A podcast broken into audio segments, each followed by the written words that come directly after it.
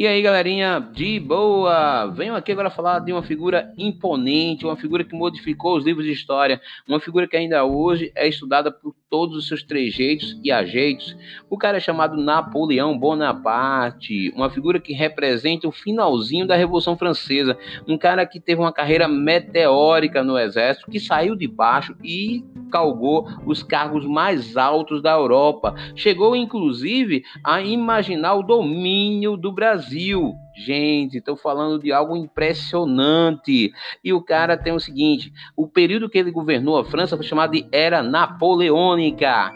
Ela vai do consulado 1799 a 1804 o Império, 1804 a 1815, e o governo dos 100 dias, em 1815.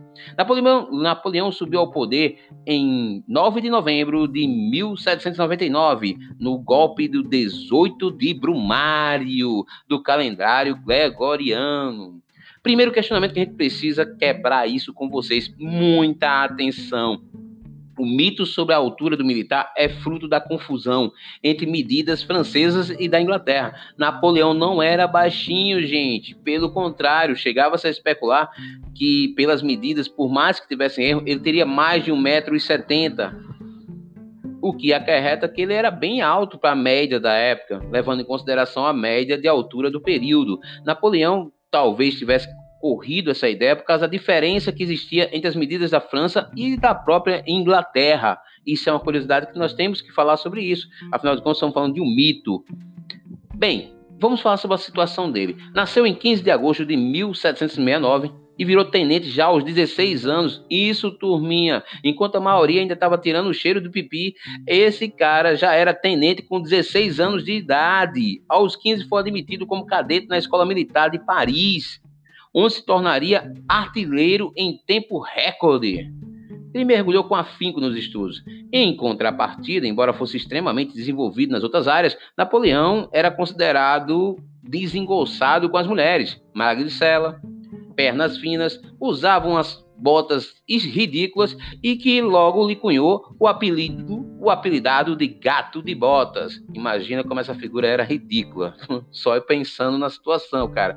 Mas Continuando a situação, sua vida amorosa deslanchou dos 18 anos em 1787, quando abordou uma prostituta nas ruas de Paris. Antes de transar, ele fez um verdadeiro interrogatório com ela. Perguntou onde tinha nascido, de onde tinha vindo, quantos filhos, como tinha perdido a virgindade.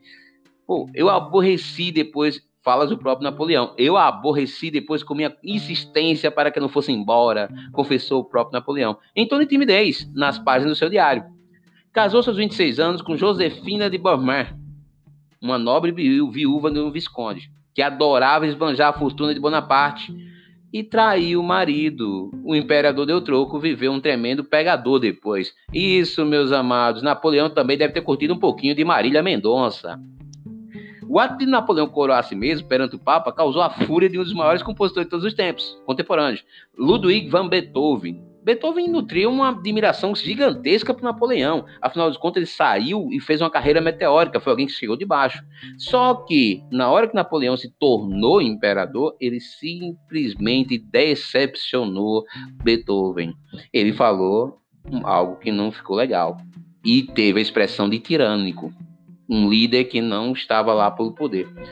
O imperador, da França, Napoleão, era guloso. Gostava de comer com as mãos e adorava pratos banhados em gordura. No café da manhã comia ovos fritos com azeitona e pimenta. No almoço devorava linguiça. O cara era apaixonado por linguiça. Olha, olha o pensamento sujo, cuidado. O pior, no entanto, vinha à noite. De acordo com a revelação do cozinheiro do palácio, Denis Durant, o patrão tomava uma sopinha de feijão com legumes antes de dormir. O caldo era tão espesso que a colher ficava em pé no meio do prato. Cara, Napoleão gostava de comer. Ele era literalmente bom de garfo. Agora, uma parte que eu preciso falar. A figura de Napoleão é considerado o precursor de Hitler. Era extremamente racista. Claude Ribert, autor do livro Os Crimes de Napoleão, da editora Record, ele comenta sobre isso. Segundo o escritor, o imperador proibiu militares negros de morar em Paris barrou os casamentos entre raças e revogou a abolição da escravatura nas colônias. Ainda de acordo com Ribas, estimulou na colônia francesa do Haiti que os subordinados matassem o maior número possível de negros. na Cosca e na ilha de Elba. Criou campos de concentração. Era considerado o anticristo pela Maria I de Portugal. Sim, aquela que o pessoal colocou o apelido muito legal de Maria Louca. As terras lusitanas estavam no alvo do general para ampliar seu território conquistado. Ele estava tão certo da vitória que ia conquistar Portugal que chegou a apontar governadores para o Rio de Janeiro, a Bahia e o Maranhão. Caramba! Imaginou nós brasileiros de manhã logo cedo contando beaucoup, bonjour. Bem, apenas 25 mil homens sobreviventes da fome e dos ataques inimigos foi o que aconteceu lá na questão de Napoleão em 1812, quando ele tentou invadir a Rússia. Napoleão não pensou na questão da terra arrasada e foi a grande derrota de Napoleão, uma das primeiras, né? Depois disso ele teve uma certa descendência política, começou a cair o seu poder, foi se esfacelando. Suas batalhas para a Europa causando um número assustador de mortes. Napoleão, cara, era responsável por várias mortes. Calcula-se que o total de falecidos nos conflitos napoleônicos entre civis e militares fique entre 3 bilhões e meio e 6 bilhões e meio.